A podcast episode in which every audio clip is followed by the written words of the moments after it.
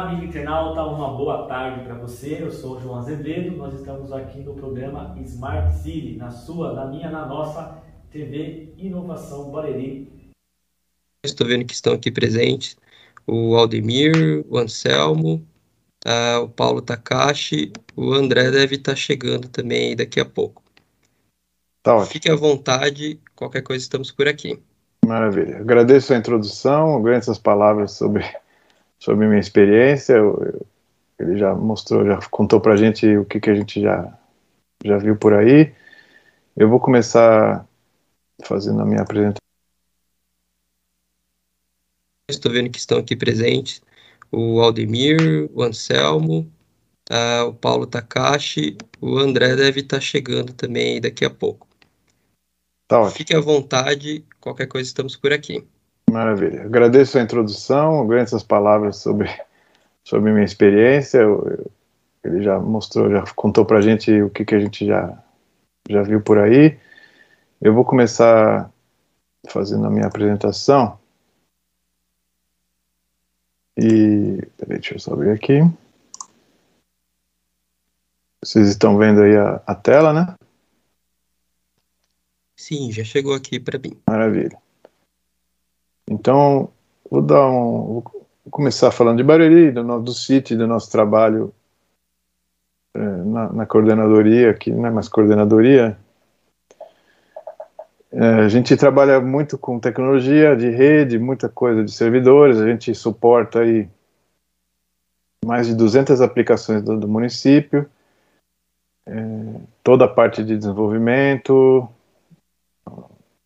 toda a parte de, de, comunicação entre as unidades, a gente é como se fosse um mini provedor, né? Não é tão mini mais, já estamos crescendo bastante.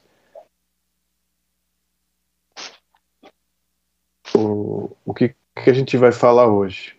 É, basicamente a arquitetura de rede da Infovias. Esse aqui é um guia simples, um guia rápido do que a gente vai falar. Eu vou fazer uma introdução simples aí, só para aguçar a curiosidade do pessoal sobre a física ótica Vamos falar sobre a nossa infraestrutura de rede ótica em termos gerais e aplicada na prefeitura. A gente usa a tecnologia GPON, que eu vou descrever um pouco mais, e no final uma parte mais avançada de roteamento OSPF MPLS e do protocolo VPLS que a gente usa bastante. Então vamos começar na parte lá embaixo que a fibra ótica, a teoria da fibra ótica é, é antiga, digamos assim. Desde que o Maxwell trouxe para gente essas equações de eletromagnetismo, toda a revolução industrial desde 1800 e, e 1900 é baseada nisso. Toda telecomunicação, tudo mais. Eu não vou ficar explicando essas equações que é bem complexo e não é bem o nosso campo, mas dentro de, dessas equações você deriva todas as outras coisas que você pode imaginar em termos de telecomunicação. O segundo nome mais importante depois do Maxwell é o nosso amigo Shannon, que esse sim é o maior gênio do século XX. Mas esse é, é só para vocês pesquisarem depois.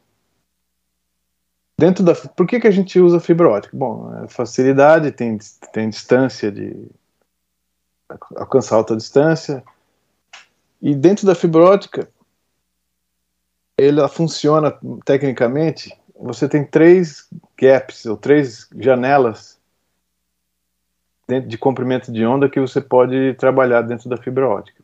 Por quê? Porque ela tem diversos limites. Né? A engenharia trabalha com contornando os limites.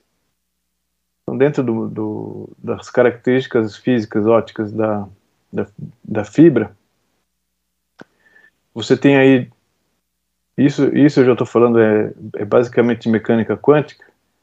Você tem absorção ultravioleta, dependendo aí da dependendo aí da, da do comprimento de onda, e depois a absorção infravermelha. Esse scattering de Rayleigh é uma, é uma coisa bem complicada, que não vai não é na questão de falar agora, mas também é uma, um, um dos limites do, do quanto você pode transmitir por fibra ótica. Então a gente tem três bandas de fibra ótica de comprimento de onda que você pode trabalhar: 850 nanômetros, 1330, 1500. Para longas distâncias, você usa essas duas janelas, a segunda e a terceira janela, 1330 e 1500. A 850 é usada para curtas distâncias. Então aqui você tem as três comprimentos de onda. É uma curiosidade técnica é que você pode ter vários tipos de bitola de fibra, de diâmetros internos e externos diferentes. Só para vocês terem uma ideia da, das dimensões aí das fibras. E você tem o monomodo e o multimodo. O, multimodo funciona naquele gap primeiro, onde você tem distâncias aí da ordem de, de 5 a 10 metros, até 50 metros, dependendo. Desculpa, de 1 a 5 quilômetros, não é metros, é quilômetros. E para cima de 10 quilômetros você tem que usar o monomodo. O multimodo e monomodo se refere ao como que a onda se propaga dentro da luz, dentro da fibra ótica. O monomodo ela se propaga perpendicularmente e o multimodo você tem vários ângulos de ataque dentro da fibra. Em termos de tele telecomunicação de longa distância, você vai sempre trabalhar com monomodo, porque aí você chega até 100 km, se for necessário, 100 km ou mais, se for necessário.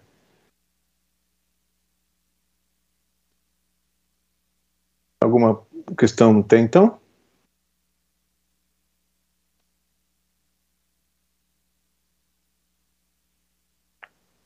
Legal. É, aqui no chat ainda não, não chegou nada. É, eu estou anotando aqui alguma coisa. Acho que mais para frente a gente pode, tá bom. pode colocando essas perguntas. Tá bom. Vamos continuar aqui. Bacana. Entrando no, no, no lado mais prático do, da solução, você tem uma série de equipamentos que você usa para formar uma rede de fibra ótica o mais básico e mais comum é o GBIC, Gigabit Interface Converter. Nele você converte um sinal elétrico para um sinal óptico, ou vice-versa. Então dentro dele tem lá um, um, um, LED, ou um LED laser, ou alguma coisa do tipo, que pega o sinal elétrico e emite essa luz no comprimento de onda correto, manda para a fibra e, e, pega do outro lado. Você viu que esse esse GBIC especificamente, ele tem só uma fibra. Então é o que a gente chama de GBIC bidirecional. Tanto o TX quanto o RX passam pelo mesmo meio físico. Existem outros GBICs que tem dois canais. Então você passa o TX por uma fibra e o RX por outra. E você se lembra daqueles dois gaps que a gente tem? A gente costuma trabalhar com o TX num gap e o RX no outro gap. Então não tem problema você passar os dois na mesma fibra, o que não vai interferir.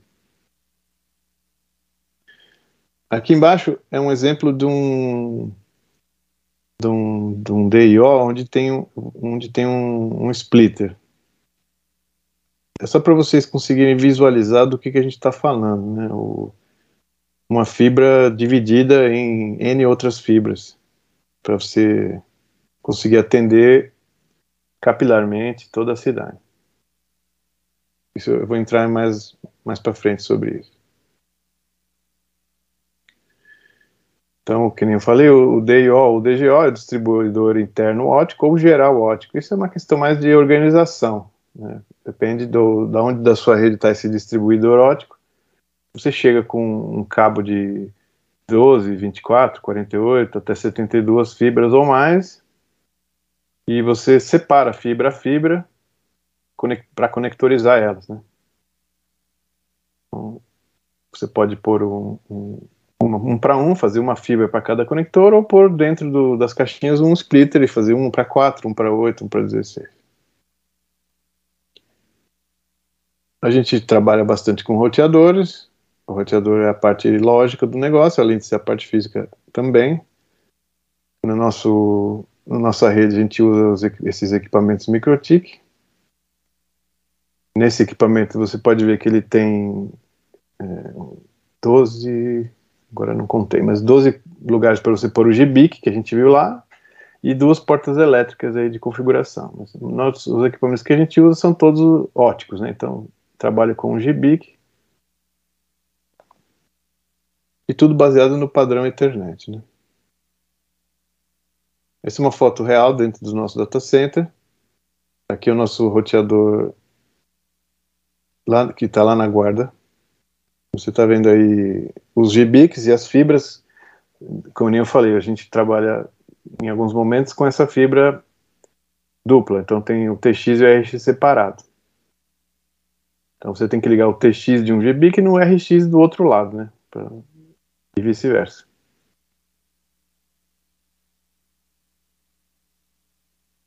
E esse aqui é o exemplo de um POP, que é um ponto de presença nosso.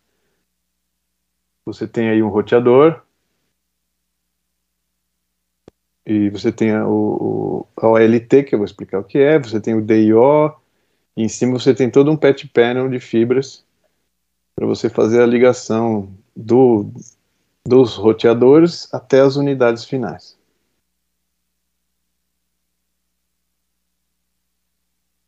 Então vamos, vamos fazer mais uma pausa agora, antes de entrar no que é GPON, para ver se tem alguma outra pergunta, senão a gente pode fazer no final.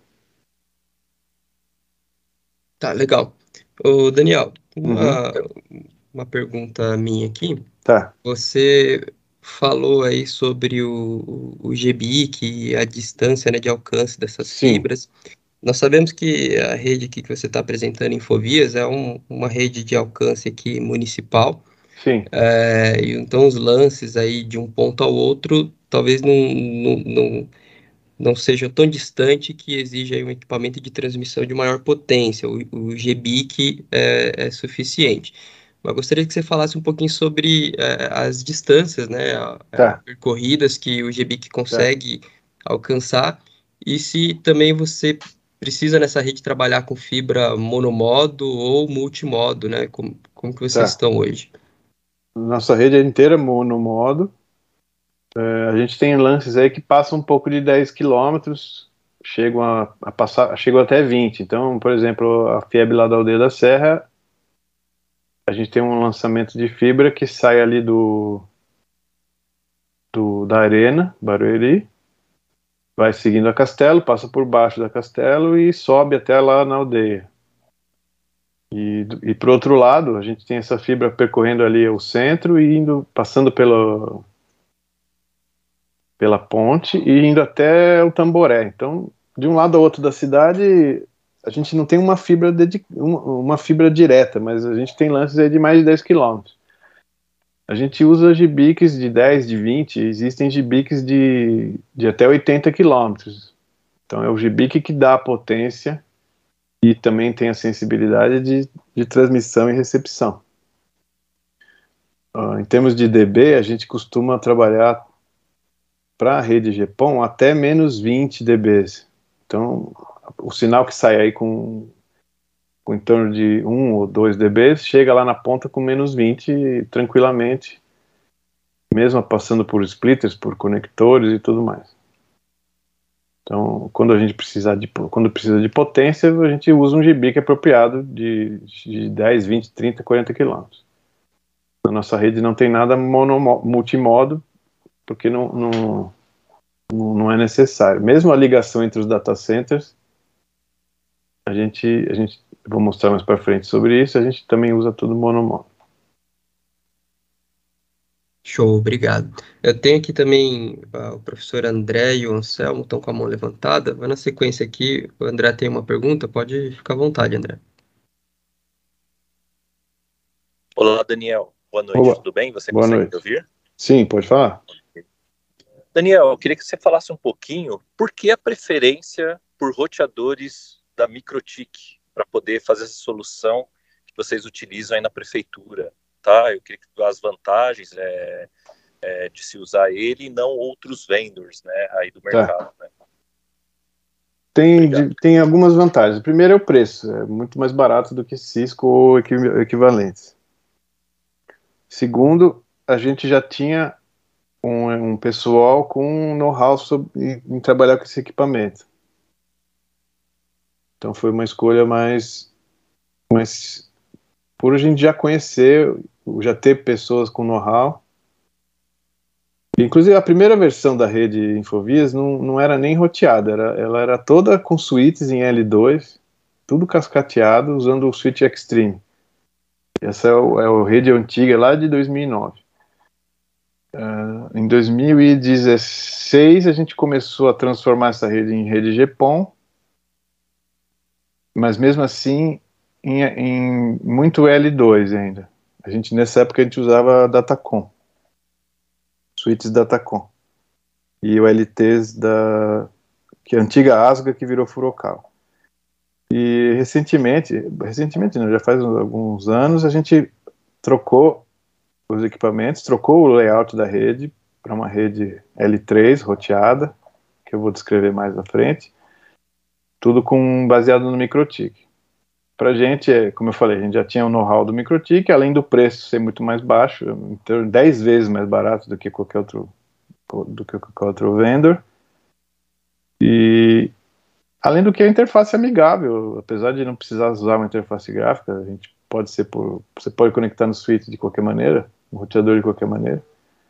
O principal ponto é a questão de custo mesmo. Muito obrigado pela resposta. Anselmo? Boa noite, Daniel. Boa noite. É, eu fiquei com uma intrigada com uma coisa que você está mostrando para gente esse esse GBIC, e você falou que ele é para uma única fibra, você faz o TX-RX na mesma, né? Sim. E na outra imagem você mostrou para gente um que é dual, que você tem TX-RX é, distinto. Sim. Existe alguma regra para quando você utiliza ele com uma única fibra ou quando você usa com separadas fibras para TX-RX? Não, não é, é, só, é só uma questão de economia de fibra. Quando você precisa economizar fibra, você usa uma só. Dentro da tecnologia GPON, ele usa uma só, de fora a fora. Então, o GBIC para tecnologia GPON é diferente. Esse GBIC que você está vendo na imagem é Ethernet normal e ele tem TXRC separado, mas uh, em outros pontos do, da rede a gente já tem também. É mais uma questão de disponibilidade tanto de fibra quanto de que a gente usa o, o, que, é, o que tem disponível no momento. Em alguns lugares que a gente tem um limite de pares de fibra, a gente usa o, o bidirecional para economizar. Mas voltando, uhum. dentro da tecnologia GPON, todos os GB são de uma fibra só.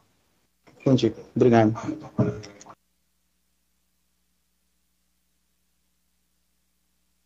Legal, Daniel, pode seguir aqui. Tá bom, vamos lá. Vamos entrar um pouco no que, que é a tecnologia GPON. É, quer dizer Gigabit Optical Network. É, toda a rede de fibra ótica de operadoras que você vê por aí vivo, claro, é, um TIM, todo mundo usa essa tecnologia. Como que ela funciona? Fisicamente, em vez de você, imagina que você vai fazer uma rede, em vez de você ter que passar uma fibra para cada cliente seu, e se você tiver mil clientes, você teria que ter mil fibras chegando no seu suíte. Fica completamente inviável isso.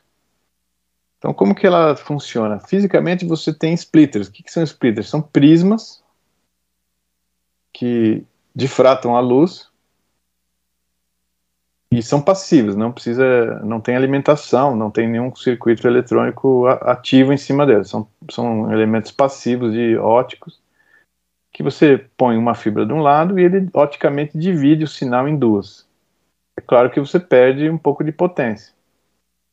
Então você pode fazer um splitter 50% de cada lado ou você pode fazer um splitter é, desbalanceado que chama. Você pode fazer um splitter é um para do, é um para dois, um para três, depende do, da estrutura da estrutura lógica que você quer fazer. Nesse exemplo que eu estou dando, eu tenho um splitter de 1 para 2, que divide o sinal em dois, e, e dois outros splitters, de 1 para 32 em cima e 1 para 64 embaixo. Então, uma fibra vira 64. Ou uma fibra vira 32. Mas com, mesmo, com a divisão de sinal. Então, se você tem uma potência de sinal e na entrada, você tem um 32 avos dessa potência na saída. Então, no momento de você projetar essa rede, você tem que garantir que você tem potência de sinal suficiente para chegar no, no, ponto de atendimento com pelo menos 20, menos 20 dB. Aqui no, vou voltar um pouquinho aqui no nosso esse splitter é o que fica aqui dentro, essa caixinha de metal que está presa aqui no, na aba é o splitter. Então você está vendo que entra uma fibra de um lado e sai, nesse aqui está aparecendo 16, né? Ou 8, não sei. E a vantagem, como ele é passivo, você pode aplicar ele na, na rua, você não precisa de alimentação. Então você vai com uma fibra na rua, em certo ponto você põe um splitter e de lá você atende seus clientes. O, além do, desse, do splitter, o, você tem outros dois elementos importantes, que é a OLT, que é o Optical... É, puta, eu esqueci. A OLT, que é o seu concentrador, e a ONT, que é o seu terminal. Ou, ou também chamado de ONU, depende da, da nomenclatura. Um é o concentrador e o outro é o terminal óptico. Então, o, que você, o seu modemzinho da Vivo ou da Claro da TIM é o, é o NT. Normalmente, na tecnologia atual, já, já, já integrado com o seu com o roteador.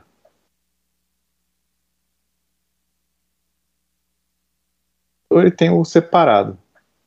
Então, nele você entra com uma fibra única, bidirecional, e sai com um cabo Ethernet em termos de, estru de estrutura de rede, da, da OLT até a, ON, a ONT ou NU é como se fosse uma rede L2. Você não tem nenhum roteamento de IP nem nada, como se todo mundo estivesse dentro da mesma rede. Vocês estão vendo que o OLT tem diversas portas. Então, cada porta normalmente suporta 64, 128 clientes. Então, você vai fazendo os splitters dentro dessa limitação por porta. No nosso caso, a gente tem algumas portas que chegam até 30 ou 40 clientes, mas normalmente a gente tenta manter menos. Eu já vou explicar por quê. Aqui também você está vendo que a gente trabalha com aquelas duas bandas de comprimento de onda, 1490 no download e 1310 no upload.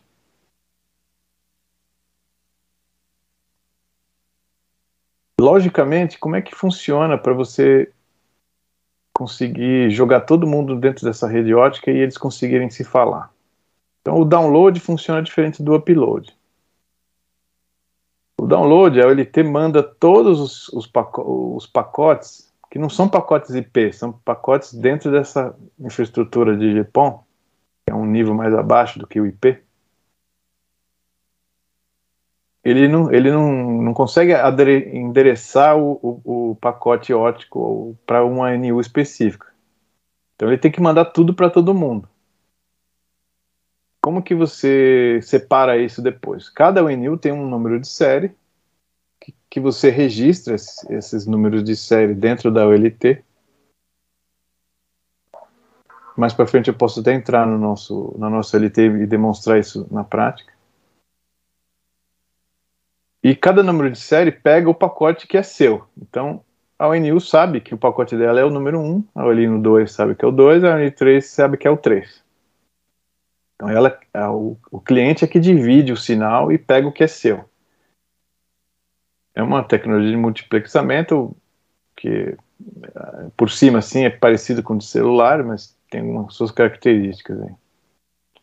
No upload, eles têm que combinar um. como se fosse um TDM, que é o Time Division Multiplex. Então, eles têm que ter um clock e eles falam: agora é minha vez de falar, cada um tem a sua vez de falar. Então, a, ONU1 fala, a ONU2 fala, a ONU3 fala e, e, entra em sequência. A OLT, no, do outro lado, entende isso. É, porque chega na sequência pré-combinada. A, a OLT que define. A OLT fala: você vai ser o primeiro a falar, a ONU1 depois vai ser a sua vez o NU2, depois vai ser a sua vez o NU3. Essa característica de, de, de download diferente de upload é que faz com que a banda seja assimétrica. O que quer dizer isso? Dentro da tecnologia GPON, para cada porta da OLT, você tem de banda 2.5 GB de download e 1.25 GB de upload. Por isso que seu plano da Vivo é, 100 MB de download e 50 de upload. Ele não pode te entregar banda igual, porque a tecnologia não permite. E, é, e essa, essa diferença de essa, essa diferença de upload ser menor é exatamente por causa disso. Você tem que dar um tempo para cada ONU falar. Então você tem um, um limite de, de, de, pacotes por segundo aí por causa disso. E você pode atribuir é, velocidades diferentes. Você pode fazer uma GPON trabalhar em 100 megas, outra em 200, outra em 300, contanto que o, o orçamento total da porta fique em 2.5 down, 1.25 up. E os equipamentos também deixam você fazer isso de forma dinâmica. Você pode atribuir um valor mínimo e se tiver banda sobrando, ele vai para frente. Então, normalmente a gente põe aí 5, 10 megas de mínimo e 100 megas alocados.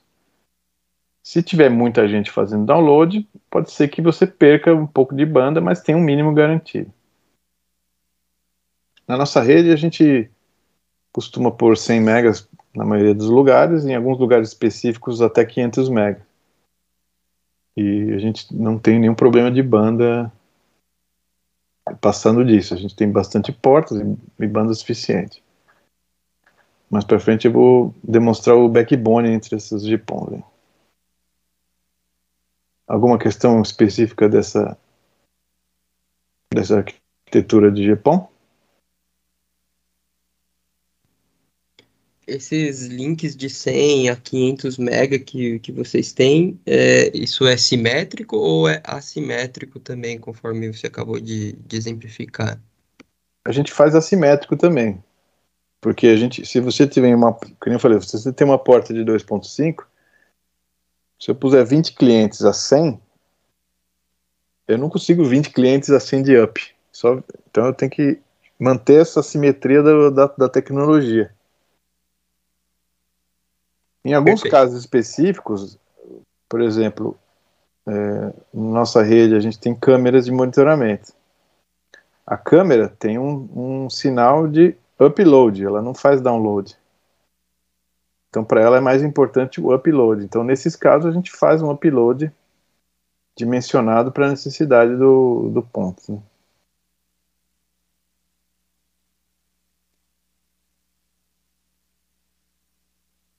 Mais alguma pergunta?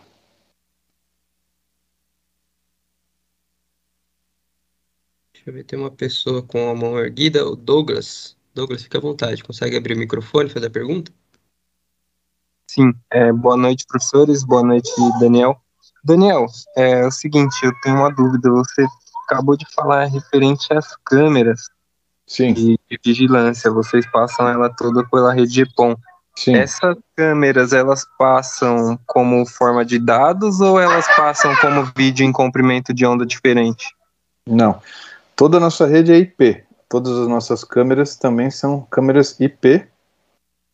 A câmera trabalha com codificação H264 ou H265 e, e transmite pelo protocolo RS, é, é, RTP, que é um protocolo de transmissão de vídeo, UDP, pacotes UDP até o nosso servidor de, do data center onde é feita a gravação. Então, o, todo o vídeo é como se fosse o IP. Então, para o backbone é pacote IP. Tanto faz se é câmera, se é internet, se é, se é, o, é o que for. É tudo rede IP. Certo, entendi. Muito obrigado pelo esclarecimento. Podemos continuar? Toca o barco, Daniel. Bom, especificamente a nossa rede, como é que tá? A gente, eu não sei se vocês estão conseguindo enxergar esse desenho, porque a nossa rede está bem grande já.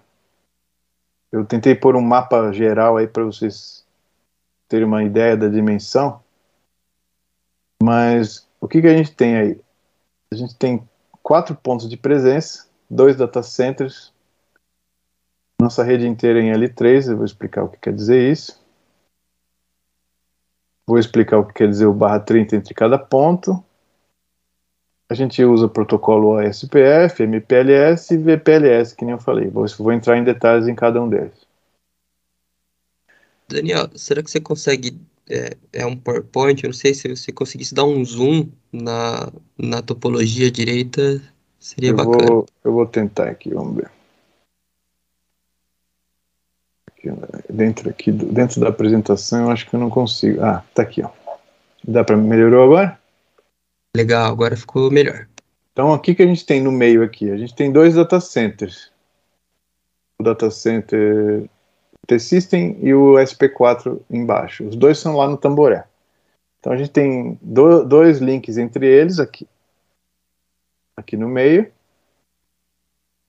E deles a gente tem diversas fibras indo para os pops. Onde estão os pops? A gente tem o pop Camargo, o pop Viana, o pop Mutinga e o pop Centro.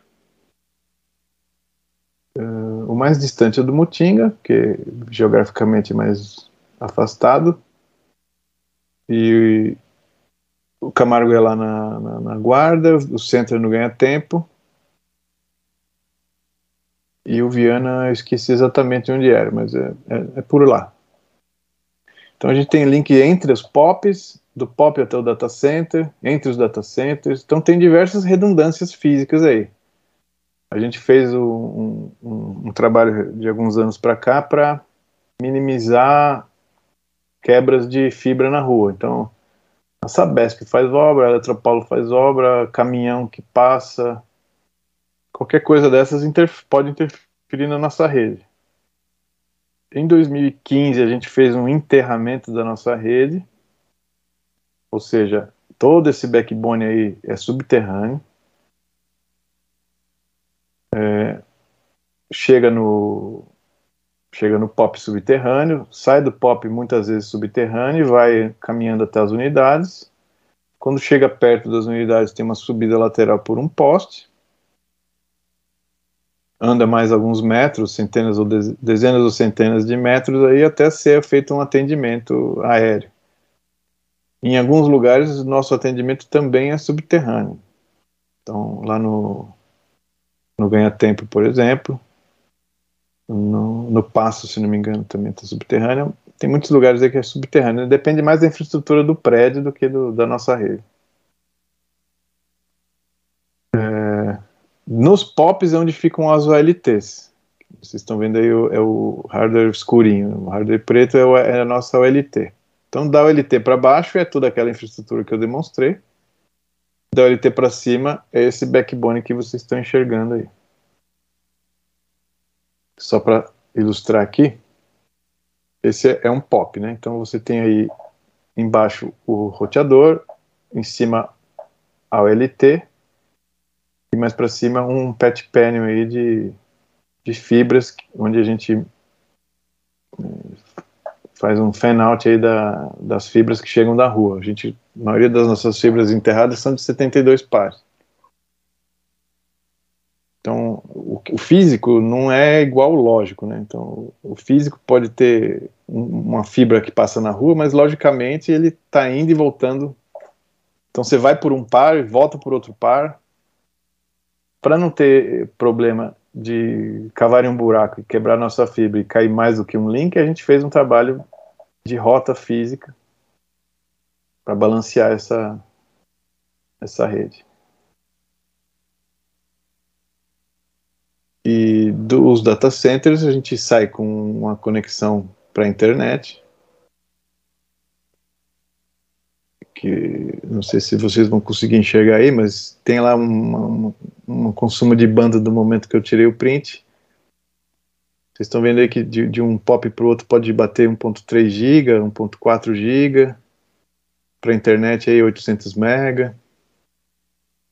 Eu não sei se esses números estão visíveis para vocês aí. Todo o nosso backbone é baseado em gigabit 10 GB Ethernet. Então, a gente tem aí o, os atendimentos de 2.5 GB por porta. Chega no, no, no, switch em cima do, de um switch dos, da OLT para o switch já é 10 GB. E entre todos os POPs é 10 GB. E como a nossa rede é o SPF, o tráfego fica balanceado. Então, se você está numa, numa unidade da Fiebre e está acessando alguma coisa na outra unidade, ele não vai até o data center, ele acha o caminho mais curto, que eu vou explicar mais em detalhes sobre isso. Então, 10 GB de conexão entre os POPs é suficiente. A gente não tem nenhum momento aí que chega mais do que 4 GB. Não chega nem a 3 GB, nenhum ponto da rede passa de 3 GB. Em termos de projetos futuros, a gente já está tá estudando um upgrade disso para 40 GB nesse backbone, trocar alguns equipamentos, mas por enquanto não tem necessidade. Então vamos entrar um pouco mais no que quer dizer o SPF. É, a tradução é. Eu, Daniel. Pode, pode, falar, pode falar. Desculpa, se, se me permite uma curiosidade. Claro, pode falar. É, você falou aí sobre o consumo médio né, no backbone é, entre, entre os POPs. Sim. Mas o link de internet é um link de 800 megas, pelo não, que eu entendi. Não. A gente tem 1.5 GB de internet ah, tá. disponíveis, ah. mas o, não, é, é, oscila, né? Não, não chega perto disso. Se for necessário, a gente amplia. Legal, entendi. Então 800 mega ali é, é era o que estava batendo no, instantâneo. No é. Tá, beleza, obrigado. Mais para frente eu posso entrar em algumas outras telas e demonstrar para vocês aí o, algumas coisas reais do dia a dia. Vamos lá. O SPF é, o, é um protocolo, um algoritmo, Open Shortest Path First, que a gente usa para fazer o, o roteamento da nossa rede. Então, nesse, nessa, nesse exemplo que vocês estão vendo, cada roteador é como se fosse um POP nosso. E os clientes são as redes que estão embaixo do POP, os, os, clientes finais. Então, como que a gente estrutura isso? A gente cria entre os roteadores uma rede, diversas redes barra 30. Barra 30 são quatro IPs ou dois IPs disponíveis, então o ponto 1 um de um lado, o ponto 2 do outro. Aí o ponto 5 de um lado, o ponto 6 do outro, o ponto 9 de um lado, o ponto 10 do outro. Então precisam ser redes diferentes em cada, entre cada ponto. E as redes nas pontas também. Você tem o 92008 1, 2 e 3. Sem o SPF, como é que você faria para esse pessoal se comunicar? Você teria que entrar em cada roteador e criar na mão todas as rotas. O SPF faz isso automaticamente para você. Então ele, você publica em cada roteador quais são as redes que estão embaixo dele. O roteador 1 fala, ó, eu tenho embaixo da minha rede, embaixo de minha rede 1. O roteador 2, a mesma coisa. E essa, esse banco de dados compartilhado de rotas é distribuído entre os roteadores automaticamente. Então, se você entrar no roteador 1 e falar onde que está a rede 2, ele vai falar, olha, a rede 2, você vai sair pelo IP do roteador 2. E esse protocolo, além de fazer essa distribuição de, de rotas, ele também calcula o caminho mais curto. Então, ele atribui um valor numérico para cada pulo, para cada salto. Então, se, ele, se você está no cliente 1 e quer chegar no cliente 2, você tem um salto do roteador 1 para o roteador 2. E você tem dois saltos se você quisesse passar pelo roteador 3. Então, esse caminho é mais longo e ele não vai tomar esse caminho.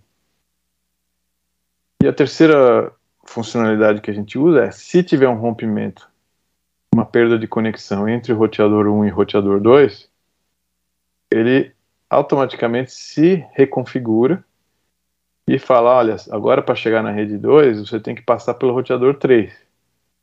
E o roteador 3 vai falar, para chegar na rede 2, você tem que chegar no passar no roteador 2. Se você não tivesse o SPF, você teria que ir na mão passando de roteador em roteador e mudando as rotas na mão. É totalmente inviável. Então, o SPF na nossa rede faz isso. Ele balanceia o tráfego. É, que nem eu dei o exemplo. Se, se o cliente 1 fosse uma, FIEB, uma unidade da FIEB e o cliente 2 fosse outra unidade da FIEB, ele poderia passar de um POP para o outro diretamente, sem ter que passar no backbone do data center, que poderia ser o roteador 3, porque o caminho mais curto é esse. É, é, um, é um protocolo essencial para o nosso trabalho. Deixa eu, deixa eu abrir aqui. Um, acho que vale a pena mostrar para vocês como que é uma tabela de rota da nossa rede. Um minutinho. Vocês estão vendo a minha tela? Sim, já chegou aqui. Então, esse aqui é, é, o. Qualquer roteador que eu entrar vai ter toda a tabela de rotas. Então eu entrei no, no nosso roteador lá do, do City você está vendo aí todas as redes, todas as rotas que a gente tem nos nossos equipamentos. Cada um deles é uma unidade. Então a gente trabalha com alguma lógica nesses IPs para a gente não se perder. Esses 10 100 são os nossos backbones. Uh, esses 10 cento e alguma coisa é a rede de Wi-Fi. 10 200 são todos os clientes. Então cada cliente tem um barra 30 para você poder identificar ele dentro da rede. Né? Então, se eu quiser chegar aqui na, na FIEB, é 10, 200, 3, qualquer coisa. Cada ponto da, da, da nossa rede tem um IP, um barra 30 dedicado para poder se achar. Você está vendo que para o meu roteador do City, todas as rotas estão saindo pelo mesmo gateway, que é o meu POP. Então, do meu do meu do meu do, do nosso do nosso da nossa secretaria lá do City eu saio pelo POP do, do, do Camargo então que é o POP 4 todas as nossas redes todas as redes internas é tudo roteado não tem NAT não tem mascarade não tem nada desse tipo. É tudo roteado para cá. Es, especificamente do nosso equipamento o SPF, você fala que você põe lá com a interface do SPF, ele acha os seus amigos, os parentes lá, o, o pessoal que está por perto dele, que são os neighbors, e aí ele troca os bancos de dados com os neighbors. Então, no nosso caso, a gente tem dois neighbors porque a gente tem dois links, um principal e uma redundância. Se eu matar um dos links, ele começa, ele vira todas as rotas aqui para o link de redundância. Não vou fazer isso porque deve ter alguém lá trabalhando e vou interferir no nosso dia a dia. Mas aí deu para dar uma exemplificada para vocês. Vamos voltar para lá. Muito bom. Microtique aí, o professor André já ficou feliz também de é, ver. Maravilha, maravilha, é mágico. Agora, em cima do SPF, a gente tem mais um outro protocolo. Antes de entrar no protocolo, alguma pergunta específica até agora? Não, tranquilo. É só um, uma, uma perguntinha rápida aqui para não tá. tomar muito tempo. É, vimos aí pela tabela de roteamento que trabalha aqui essa rede Infovias basicamente com endereços IPs privados. Sim. Tem alguma coisa ali de rota para IP público, mas assim o que roda basicamente aqui dentro é IP privado, então Sim. só tem um protocolo IGP, né, o SPF, Sim. não tem nada de, de BGP na rede hoje. É Eu tenho um BGP padrão. específico porque a gente tem um link dedicado com o Azure da Microsoft. E o link com eles é a partir de um BGP. Então a gente só tem esse link BGP.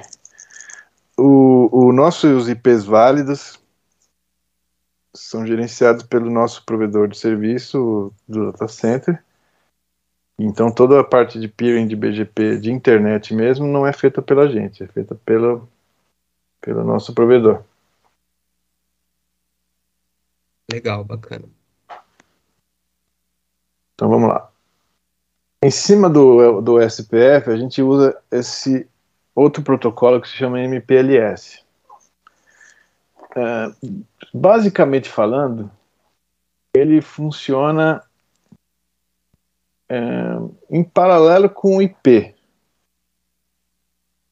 Ele atribui um, um label para cada roteador e em vez de ter que rotear o, usando o, o protocolo IP normalmente, ele, ele tem um outro, uma outra tabela de roteamento própria dele usando esses labels. A princípio, em termos de funcionalidade, ele não mudaria muita coisa, a gente nem precisaria usar ele. A gente só precisa desse MPLS porque ele permite você fazer outros tipos de aplicação. Que nem você está vendo na figura, você tem os, os clientes, o cliente verde, o cliente amarelo e o cliente azul e o vermelho, usando a rede MPLS você consegue criar roteadores virtuais e canais privados para levar esses clientes através da sua rede sem com que eles se misturem na sua rede. Então, para que, que a gente usa o MPLS hoje? a gente usa dentro do MPLS o VPLS, que é como se fosse uma, uma, uma VPN, onde você passa uma VLAN em L2 por dentro dessa VPN. Então não é roteado, é, uma, é, um, é, um, é em L2. Você leva em L, você, você leva um, um trunk L2 de um ponto ao outro da sua rede por dentro da sua rede roteada. é como se fosse realmente uma VPN. Então, dentro desse desenho você tem aí o, o, o customer A, customer B, num, num, dentro do, de um atendimento, cada um deles tem uma VLAN, então eles já estão isolados. Você transporta essas duas VLANs por dentro da, do, de uma rede L3 e entrega isso nos pontos que você quiser. Então aí você está vendo tem três, tem três pontos onde essas duas vilãs são entregues por dentro de uma, de uma rede MPLS. Isso você garante que você tem um isolamento entre os clientes e você garante que os clientes não enxerguem a sua rede. A gente usa o VPLS hoje para duas ou três aplicações. Uma é para a rede da educação, que eles têm uma rede dentro da nossa, separada a gente usa para a rede de, de rádio da guarda e a gente usa para a rede. Peraí que eu esqueci o terceiro. Sim, para a rede de semáforos. Os, a gente tem diversos semáforos inteligentes em Bariri que a gente liga eles em L2 usando essa mesma tecnologia. Então, a nossa rede antiga era toda em L2 usando VLANs, usando. É, faz tanto tempo que eu até esqueci o nome. É,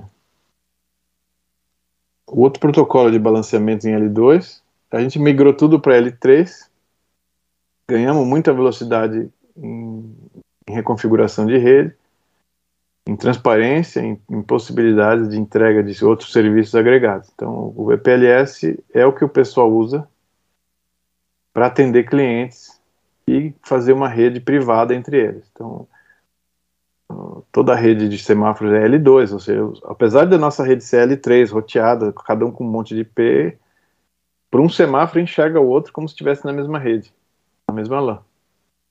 E idem para a educação e idem para o rádio.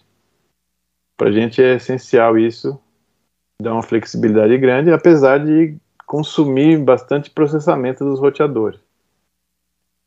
Então, tem algumas aplicações aí que precisa, que se você precisa de roteadores com mais poder de processamento, quando você usa essas outras tecnologias uma em cima da outra.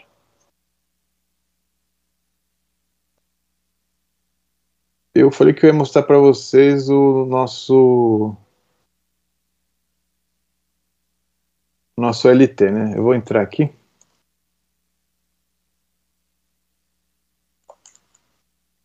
para vocês terem uma ideia como é que é. Só um minutinho.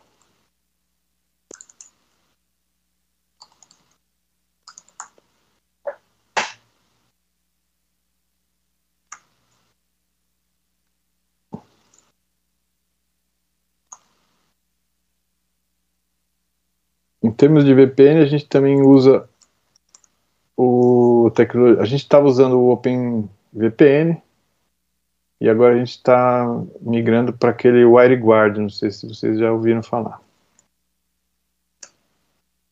Deixa eu compartilhar aqui a minha tela. Vocês estão... VPN, mas já VPN roteado, né? Sim, sim. Aí a VPN que, eu, por exemplo, eu estou aqui em casa, eu estou acessando a rede através dessa VPN WireGuard. Vocês estão vendo aqui minha tela, né? Então. Sim, chegou um terminal aqui.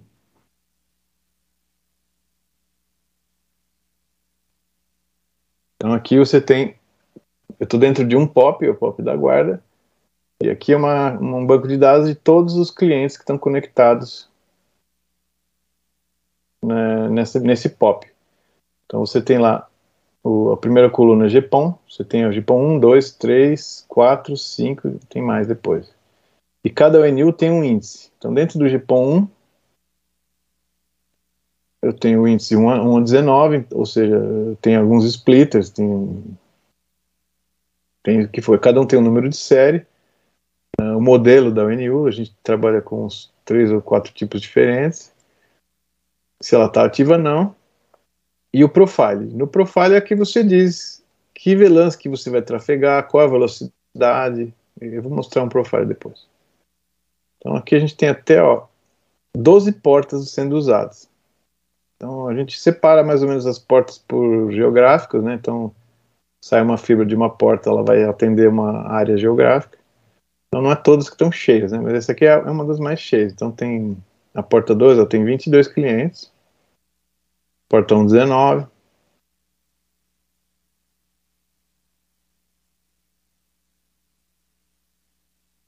Deixa eu mostrar aqui o nível de sinal para vocês.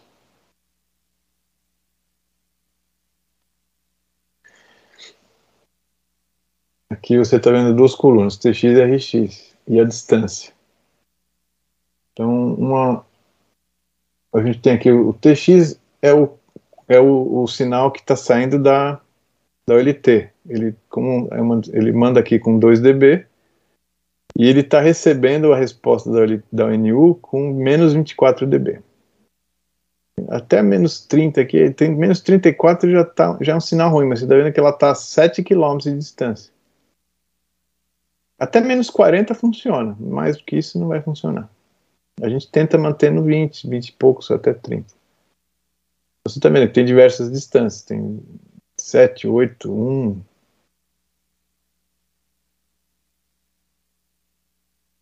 Sete ponto dois quilômetros.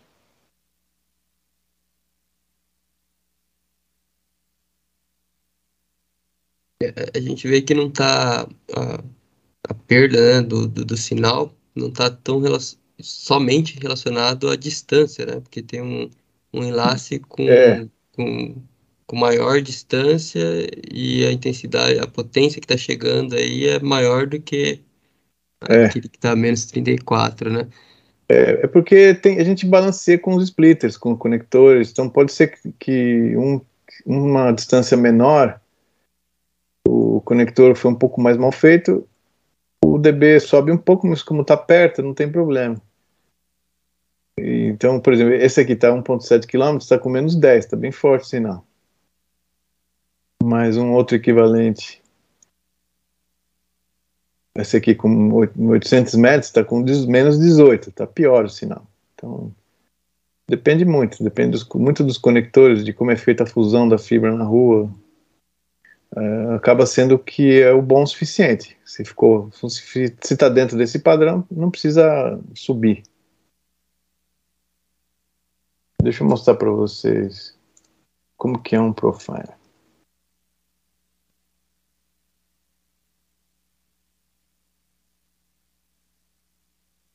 Dentro do profile, o que, que você fala? Você diz o que, quanto é o MTU do, da sua comunicação. Dentro do GPON, esse MTU é um MTU L2, né? Então, dentro dele é que você vai encapsular o 1500 que a gente está acostumado. Esses outros 22 bytes é para você trafegar VPN, VPN não, desculpa, VLAN e até kill em kill se precisar. Uh, esses primeiros comandos é para você dizer qual que é o CIR e o PIR da comunicação, quer dizer, qual é o mínimo que você vai trafegar e qual é o reservado. E aí você, você configura as VLANs. Então, nesse, nesse, equipamento dessa Profile especificamente, ele tem quatro portas. Então você fala cada porta que, que VLAN que vai ser. Então tem, a gente põe VLAN tagged em cada uma, cada uma das VLANs que a gente costuma trabalhar. A gente tem VLAN de monitoramento, VLAN de gerência, uma VLAN dedicada para o Wi-Fi. E aí você associa esses serviços ao, às portas. E cada ONU também tem o seu IP. Então, gente, na 1000 a gente trabalha com uma rede de IPs só para poder acessar as ONUs. Deixa eu mostrar aqui. É, onde é que está IP host? Então, essa rede de peso 9818 é só a rede interna das VNUs, para a gente poder acessar o VNU, configurar, é, diagnosticar, etc. Acho que aqui, deixa eu ver se tem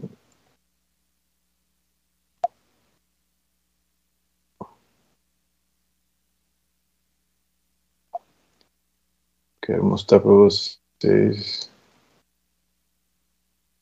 detalhes do transceiver. Então, esse aqui é um é um GBIC que está na porta 1. Ele suporta até 20 km, banda 2.5, ele trabalha a 1.1490 nanômetros. Nesse momento ele está a 28 graus. Ele está trabalhando com 3 dB de, de transmissão e menos 40 de entrada. A entrada ele não sabe, né? Depende do cliente. O menos 40, o 3 dB é o que ele está mandando. Na outra porta, também parecida. Tudo mais ou menos parecido. Esse aqui está um pouco mais quente. E é basicamente isso. Por último, vou só mostrar para vocês como que a gente monitora tudo isso, tá? Vou abrir aqui. A gente usa o software que chama Zabbix. A gente tem aqui o mapa da rede.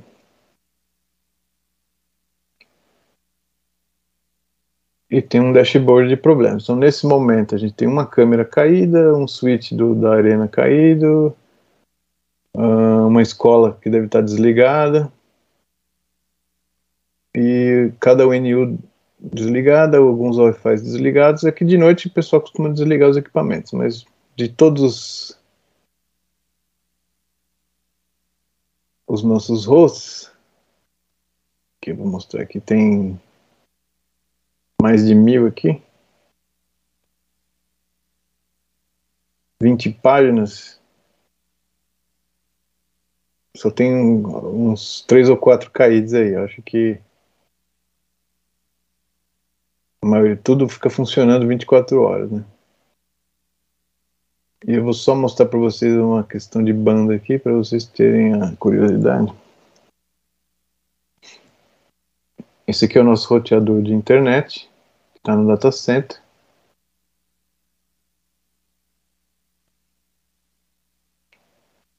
Então, deixa eu pegar um período maior aqui.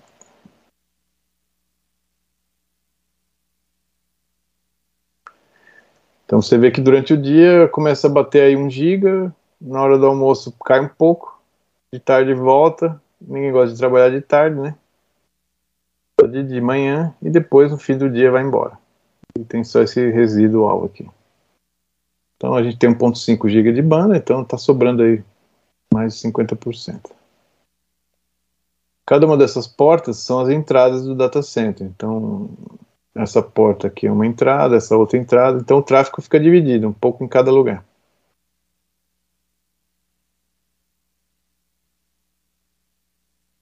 Bom. Basicamente, era isso que eu tinha para apresentar, como é que funciona a nossa rede.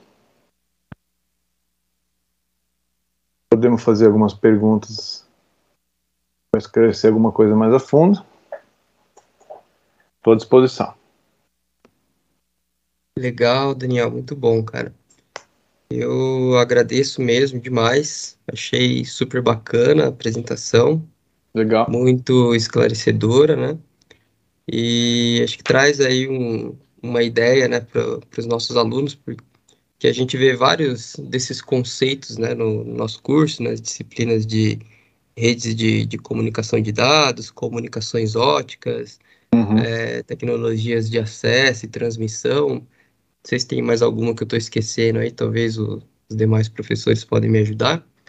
E, mas às vezes pode ficar um pouco desconexo, né, para uhum. os alunos, e acho que uma visão geral dessa, né, de, de tudo isso implantado e, e funcionando e operando, uhum. e, e, algo tangível, né, que está próximo Sim. a gente, são, é, é uma infraestrutura que todos nós aqui consumimos, né, nós fazemos uso dessa infraestrutura, Uhum. Então, acho que é muito bacana, foi muito legal aí, produtivo para o nosso, pro nosso curso, cara. Agradeço Maravilha. mesmo é, toda essa sua disponibilidade de tempo também, né? Maravilha. É, agradeço em nome do, do, do curso, do, do professor Antônio Palmeiro, coordenador, que estava com outro compromisso hoje na, na outra instituição onde ele também atua. É, e antes de abrir aqui para mais perguntas, se houverem, eu só queria deixar uh, o pessoal aí do integrado à vontade, quem precisar sair, porque eu sei que vão amanhã cedo, tem que acordar, alguns acordam bastante cedo para estar sete horas na escola. Fiquem à vontade, tá? O, o horário da palestra aqui já se encerrou, não sei que vocês tenham alguma dúvida e queiram colocar. É, e aí a gente fica à disposição, né? Tem mais algum professor, aluno que queira perguntar? Estamos aqui, o Daniel ainda tem mais alguns minutos para atender a gente.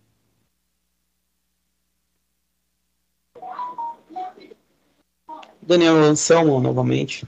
Eu fiquei perguntando aqui, a, pelo que você falou, a infraestrutura da rede a, de vocês é bem grande. Uhum. Como que funciona a questão de de operação no dia a dia da rede de vocês, a quantidade de pessoas que vocês têm, o nível também dessas pessoas, se são formados todos por engenheiros, ou nível universitário, ou tem uhum. um pessoal técnico também na operação, ou se vocês compartilham esse essa parte operacional de quando tem, por exemplo, que fazer uma fusão em campo, se é terceirizado para alguma outra empresa. Uhum.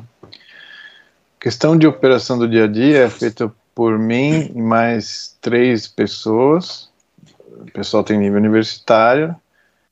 É, a maioria das coisas a gente foi aprendendo assim no dia a dia, né? Não, não, adianta, é um tipo da coisa que não adianta você fazer um curso e, e pôr a mão na massa. Você só vai aprender quando pôr a mão na massa. Que nem todas as coisas, na verdade, né? Você tem que ter a base, você tem que ter os conceitos, você tem que entender como é que funciona, mas no momento que você pegar uma rede gigantesca, você tem que aprender as manhas da rede na hora lá. Então a gente tem eu e mais três que tomamos conta dessa rede dia a dia. Em termos de interferência na rua, a gente tem a empresa terceirizada que faz as fusões, faz os lançamentos, faz essa manutenção física da rede ótica. Então, qualquer, qualquer acidente de trânsito, qualquer rompimento que tiver por causa de acidente, a gente aciona a, a empresa, eles vão lá, refazem a conexão. Ou atendimento a novas unidades também, lançam uma fibra e fazem a, a fusão. Ok, obrigado. A gente tem, só, só para complementar, a gente tem os técnicos também, mas eles acabam atuando mais pontualmente no momento de alguma configuração em campo. Então, levar o roteador, trocar o roteador, subir o roteador na rede. E eles acabam acionando nós lá para a gente acabar a configuração mais avançada. Né?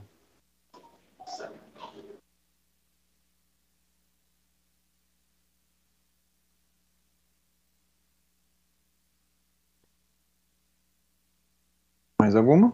Muito bom. Temos aí alguns alunos que trabalham em operadora também, né? Sim. Em provedores. É, alguma pergunta aí para o Daniel? Vamos aproveitar. Eliseu. Oi, é o Aldemir? Isso. Boa noite, boa noite, Daniel. Boa noite, boa noite a todos. É, eu, tra eu trabalho na rede, Daniel, e você disse que tem uma fibra para com a prefeitura, junto à Secretaria de Educação, é isso? Eles usam o mesmo backbone nosso, dentro de VPLS. Certo. Eles atravessam, a gente atende todas as escolas. Chega na escola lá, eles têm uma outra infraestrutura de acesso à internet, mas Isso. fisicamente ele usa, usa a nossa rede. Ah, tá, entendi. A gente entrega todo, todo esse acesso para um data center deles, que eles têm lá uma outra, uma outra empresa de acesso à internet e, e agora tem uma, as escolas têm umas diversas câmeras, né? Aquelas totens novas. É, tá, tá lá. É, é, tem uns totens que estão em frente às escolas. Sim, sim. Todos eles passam pela nossa rede. Todo esse ah, totem. tá. Só para vocês tá. terem uma ideia, todas essas câmeras novas aí estão ocupando em torno de 2 GB de, de, de, banda aí, da nossa rede. É, tá, então, é, interna, internamente, então, não, não, não é a tua equipe, é uma outra equipe. Sim, dentro da escola é outra equipe, até o equipamento principal lá é outra equipe, e dali para frente é a nossa rede. Ah, tá certo. Tá bom. Obrigado, Daniel. Ah, Boa palestra. Obrigado. O City entrega ali. Por nada. Oi? Por nada, Demir, por nada. É. Não, com, complementando aqui, ver se o entendimento está correto, o City entrega como se fosse um, uma conexão WAN privada, né, para a Secretaria da Educação, é isso? Isso, a gente entrega uma, mais do que isso, a gente entrega uma VLAN, né? Então, entre as escolas é, um, é como se fosse um L2 e eles fazem o que eles querem. Hoje, eles, que até onde eu entendo, eles têm lá um. Eles entregam um IP válido num equipamento roteado em cada escola que leva esse tráfego até uma saída de internet de separado da nossa lá no, no outro data center. É um LAN to LAN. Né? É, e, então o backbone, quando você diz, ele percorre o, seu, o backbone da rede Infovias, mas para interconexão entre as escolas. Mas a saída para a internet, eles não consomem o, não, o uplink da Infovias. Não, é, não, não consomem o uplink de internet, mas passa Isso. pela nossa rede e sai por um outro uplink em outro datacenter. Certo. Diferente da FIE, por exemplo, que já, já consome uplink de Infovias. Sim. Legal. Mas é, é, é menor, né? A rede é, é. Só, de, só de Google e YouTube, o pessoal durante o dia gasta mais de um giga. É, esse, esse, comentário seu de Google e, e, e, YouTube, não existe nenhuma restrição por parte de vocês. À medida que vocês entregam lá para, no caso, por exemplo, da escola, é, fica a controle deles o tipo de acesso. Correto. Eles têm lá o, o, o separamento, a separação de, de acessos e gestão total deles, a gente só entrega a vila. É, dentro dessa da estrutura de rede de vocês, é, eu estava olhando fora que é, é até uma propaganda da MRV, daquela construtora, dizendo que a cidade de São, São José dos Campos se tornou a primeira smart city do, do país, né? Uhum. É, o quanto, não sei se você tem essa resposta, esse tipo de informação, quanto Barueri está longe de se tornar uma cidade totalmente integrada, é, até pelo, pelo é, vocês entregam serviço para tudo, mas aí envolve diversas outras áreas também, desenvolvimento de aplicação e tudo mais. Você tem ah, alguma informação sobre isso? É, isso é, é, é, uma parte marketing, né? Porque uhum. na prática a gente até recebeu diversos prêmios nos últimos anos sobre esse tema. É, a gente implantou, além do Wi-Fi público, a gente implantou é, internet social nos prédios da prefeitura e a gente integrou agora o sistema de protocolo eletrônico. Então, eu diria que a gente é tão smart quanto qualquer outra cidade smart. Mas é uma questão de marketing, mais, mais do que técnica. Tecnicamente, uhum. eu acho que a gente está bastante integrado tem 90 ou mais de 90% dos serviços online. É, todos os prédios interligados, o, todo mundo no data center. A gente recentemente passou todos os file servers que estavam distribuídos tudo para data center também. Então, e tudo isso infraestrutura da prefeitura? Sim, tudo da prefeitura. A rede inteira é nossa. Uhum. A gente legal. depende de contratos, né? Para manutenção, etc. É, mas é a gestão nossa e a tecnologia é nossa. A gente fez uma estimativa, inclusive, nesse, nesse ponto. Se a gente fosse contratar um link de cada um dos nossos, fazer um para um, né? Um link contratado para cada um link que a gente tem de operadora, custaria no mínimo duas ou três vezes mais. Uhum. Entendi.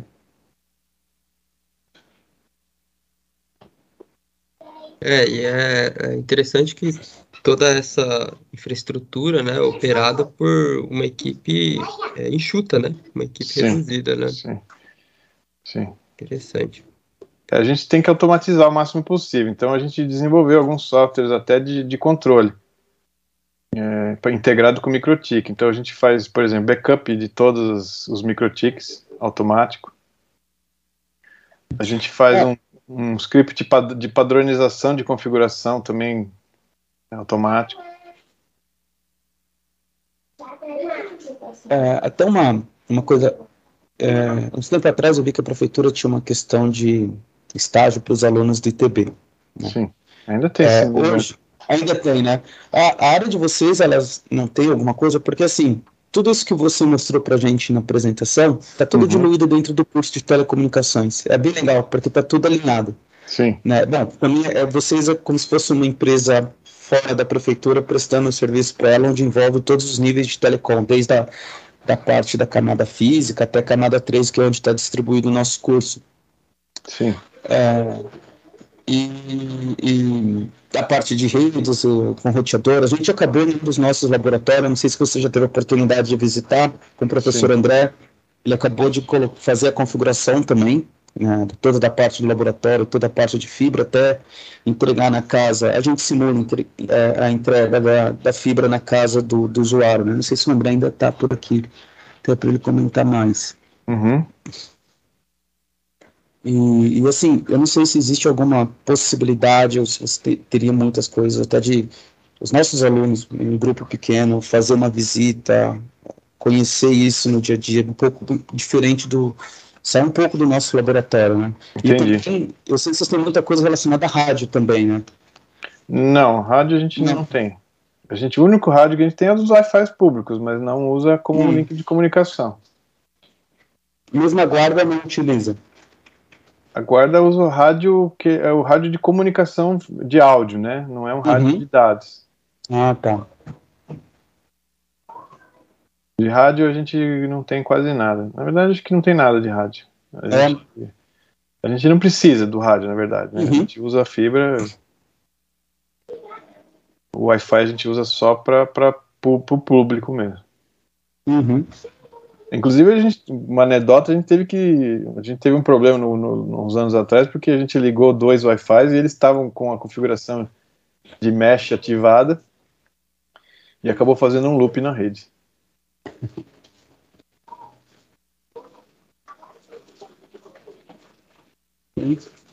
As perguntas aí, mas eu... pessoal.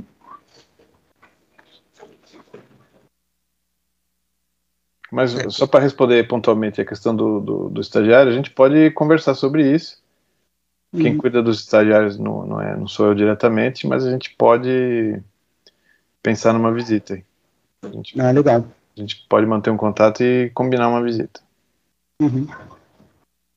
É, a gente tenta muito isso com empresas, né? E assim, vocês estão mais perto da gente do que várias empresas, né? Sim. Então, a gente pode combinar isso. Uhum, é legal. É, exatamente. O, o André trouxe recentemente, o André ele é engenheiro na Vivo, né?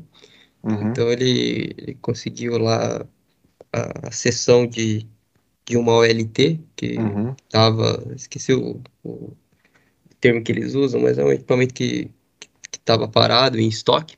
uhum. mas o equipamento na caixa, né, que ainda não tinha sido não tinha sido colocado em produção e nem seria colocado. Entendi. É, e aí ele está montando um laboratório bem interessante, inclusive TCC de um dos grupos, né, do, do grupo de terceiro módulo agora. É, vou fazer a apresentação, acho que na outra segunda-feira, é, com um ambiente como esse funcionando, né, MicroTik, fazendo autenticação é, PPPoE dos clientes, é, no, nesse, no, nesse internet social a gente usa PVPoE, né? Cada, PVPoE cada, pré, cada apartamento tem o seu roteador com PVPoE. Legal. No, no, na verdade, até uma, uma estrutura separada dessa que eu mostrei para vocês. Legal. Um outro, um outro, LT, um outro, um outro, uma outra rede até. É, e aí, inclusive, fica, fica o convite, né? Se vocês tiverem disponibilidade, a gente sabe aí do, da agenda cheia, compromisso que vocês têm, mas é, havendo disponibilidade, o, a gente depois conversa para alinhar a data certinho, mas me parece que é no dia 27 de junho que o pessoal vai fazer a apresentação desse trabalho aí de, de conclusão Viseu. de curso. Oi, Aldemir. Tem uma nova data aí, tá bom? Mandei é, para você. Tá bom, tá bom. Mas aí a gente, a gente confirma, Isso, depois eu, eu passo Daniel. direitinho lá tá para Daniel. Tá, tá bom? Vai ser um prazer poder recebê-los lá, é, apresentar também o, o nosso curso, os nossos laboratórios. Maravilha. E mais uma vez agradecer aí a presença e a apresentação. Foi muito interessante, bastante completa aí, uh, atingiu e excedeu as nossas expectativas. Que ótimo, agradeço a oportunidade também. Obrigado mesmo, Daniel. Sem mais perguntas, aqui no chat não apareceu mais nada, ninguém mais levantou a mão. Então, dou-lhe uma, duas e três. Chegou um chat do Eduardo aqui, deixa eu ver o que é. Só um boa noite obrigado. Então é isso, Daniel. Tá bom. É, um abraço e até a próxima, a gente se fala. Obrigado tá ótimo, a todos, então. professores e alunos também que compareceram para esse evento. Obrigado, até mais. Até mais, tchau. Obrigado, Daniel. Obrigado a todos, até mais. Tchau, obrigado. Boa noite, Daniel. Obrigado Boa noite, obrigado a todos. Olá, amigo internauta, uma boa tarde para você. Eu sou o João Azevedo. Nós estamos aqui no programa Smart City, na sua, na minha, na nossa TV Inovação Barueri ligado ao Centro de Inovação e Tecnologia do município de Barueri. E hoje nós temos o prazer de compartilhar com vocês um programa especial. Nosso diretor de infraestrutura, Daniel Gil, fez uma palestra abordando sobre a nossa infovia para a turma de telecom da FIEG, unidade do Belval. Espero que vocês gostem e aproveitem bastante esse conteúdo.